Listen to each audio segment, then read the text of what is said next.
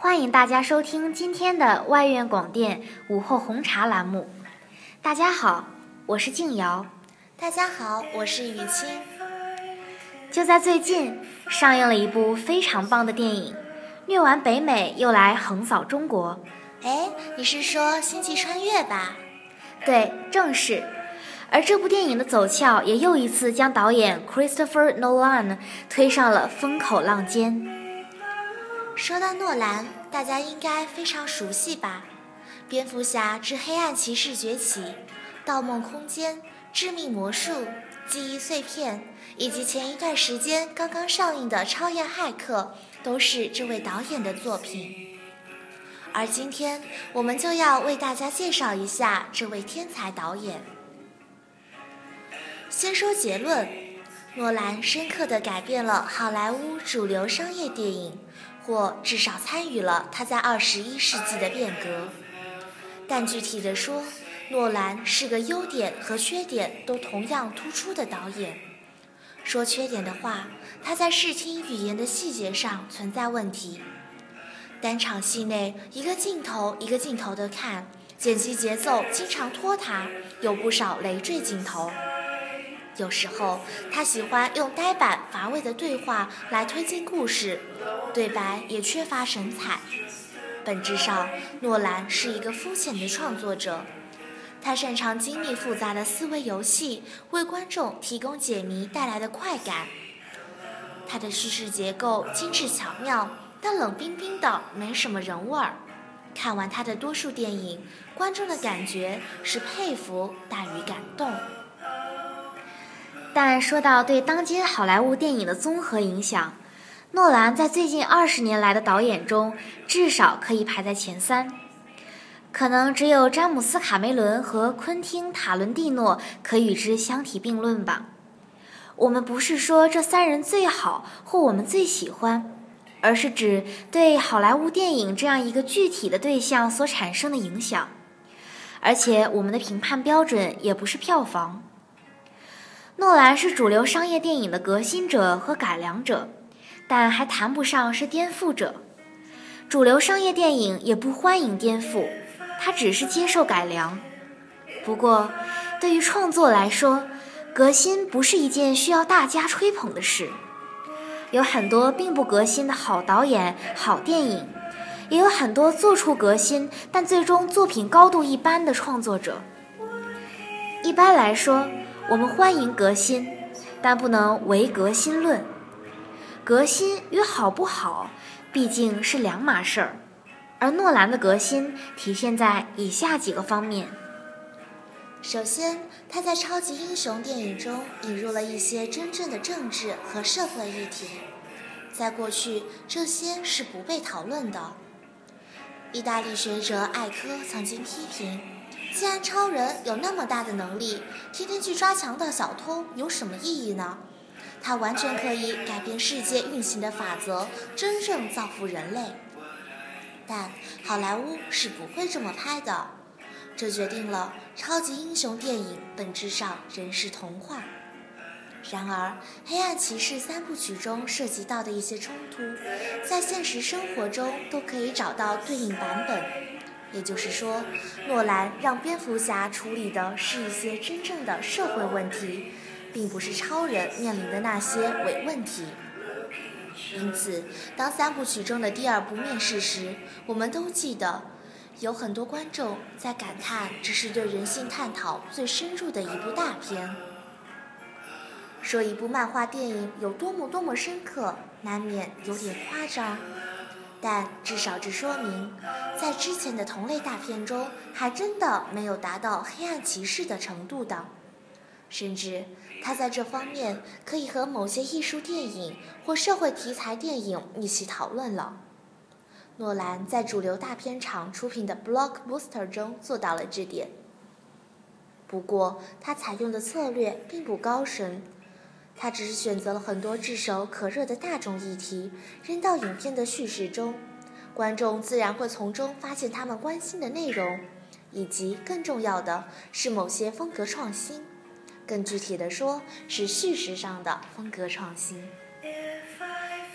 进入九十年代以来，整个世界电影，包括好莱坞在内，都开始迷恋起一种复杂的非线性叙事结构，有时也称为网状叙事或迷宫叙事、碎片叙事、拼贴叙事或解谜电影，名称有许多。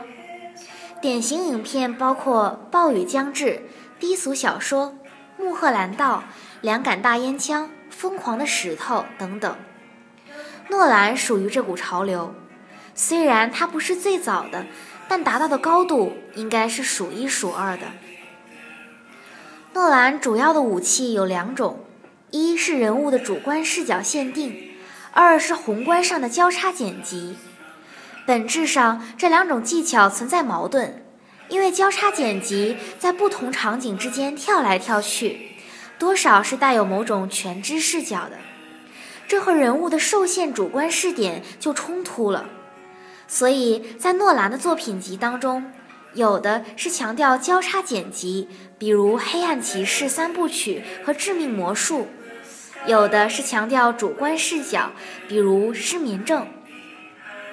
但在他最早的两部个人化作品，即《失踪》和《失忆》里，这两者却结合得非常好。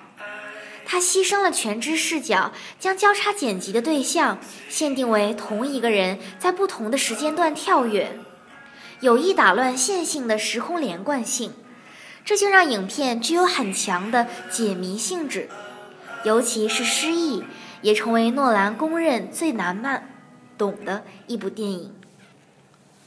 我们简单回顾一下《失忆》的叙事方式。全片有黑白正叙和彩色倒叙两组画面，一共是四十五个段落，正反相连。在揭开谜底之前，这种叙事方式绝妙地让观众体验到和主角类似的失忆感受。在洞悉门道前，我们完全摸不清上一个场景和下一个场景之间有什么关联，观众在头脑中无法自己组成连贯的故事。可能我们正在思索某个彩色的段落有什么含义时，突然闯入黑白画面，暂时抹去我们的记忆，紧张地开始新一段的讲述。这种复杂的叙事方式要求非常高超的信息分配能力，你不能真的端出一盘散沙，编导必须在关键的片段上留下可供前后连缀的时空或因果关系。所以，影片的每个彩色段落在开头和结尾的镜头是互相匹配的，用这种纯粹电影化的方式开启观众的记忆机关。因为彩色是倒叙的，所以实际上只有每个彩色段落结束时，观众才能意识到关联何在。当观众明白这种设计之后，在每一个新的彩色段落来临时，他一定会对开始的匹配镜头特别留意，其他前后贯穿的线索不少，例如特别关键的美洲豹进出的镜头，尽管从彩色变为黑白又变为彩色，但因为显而易见的相似性，观众不难识别。总的来说，失忆对观众主动参与的要求极高。我们必须善于发现各个碎片段落之间的时间关系、空间关系，然后从断裂的时空关系中找出故事的因果关系，最后在自己的脑子里组装成完整的故事。设计叙事迷宫是诺兰的最强项，在这方面。他说过，自己是受英国作家格雷厄姆·斯威夫特的《水之乡》的影响。其他擅长复杂叙事的导演，通常让观众在看到最后一块拼图时，就对全局了然于胸了。但对诺兰来说，这可能还不够。有时你得反复多研究几遍，才能知道每个细节的埋伏有什么含义。复杂叙事在当代电影中大肆流行。很多刚出道的导演都能学得有模有样。难能可贵的是，诺兰并未止步于自己玩过的花样，他在《盗梦空间》中尝试了新的东西。这部影片一是设计了非常复杂的套层结构，二是，在把复杂设定向观众交代时，赋予了这个过程很强的趣味性。都非常难。他应用了最擅长的交叉剪接和多个平行的最后一分钟营救，以在主线上进行多层叙事的嵌套。较为有趣的是，让不同梦境层面时间流逝速度不同，于是给影片带来一个新奇的噱头，或者说成立的动机。再运用各种不同速率的高速摄影来表现各层空间。放大紧张感，在视觉上造成很新鲜的冲击力。此外，诺兰把主要的悬念和叙事拼贴游戏放到了主人公和妻子那条跳跃交代的感情辅线中。光看表面，这条线索非常婆婆妈妈，两人总在絮叨一些一起死啊、活啊之类的事情。但如果明白了话中的含义，就会知道那根本不是老套的情话。因为死亡会带来梦境状态的跃迁，那仍是进行叙事拼贴的托词。这条辅线到影片临近结束时才揭示谜底，叫观众恍然大悟。两条线索采用的视角有所不同，主线任务就是把观众带入全知视角，观众只要跟着团队往下走就是了，肯定不会丢。辅线则更多是女建筑师的受限视角，关键信息是向观众隐瞒的，主要由她来的主主角观察、盘问，带领我们探索主人公的内心隐秘往事。同样，这种复杂的叙事策略又是在主流大片中做到的。诺兰常常面临这样一种批评：他的电影是一种庸俗化、大众化的现代主义。像是把严肃艺术中早就通行的一些手法处理成山寨版的，从而娱乐更多的人。其实，通过诺兰的电影，普通观众也能够舒服地理解并享受一些本来非常前卫的艺术理解。不过，诺兰电影的定位决定了他们始终缺乏那种迷人的暧昧性，而且并不打算真正挑战观众。他们太像只有一种解法的积木游戏，精确、稳定，所以机械而冷漠。诺兰的反面例子就是去年在马里昂巴。无论如何，诺兰通过《黑暗骑士》三部曲和《盗梦空间》的走红，显示了当今好莱坞商业电影的确存在某种弹性空间，并为其他人指出了他容许的想象力边界。他改造了好莱坞爆米花电影和超级英雄电影，也在一定程度上改造了观众。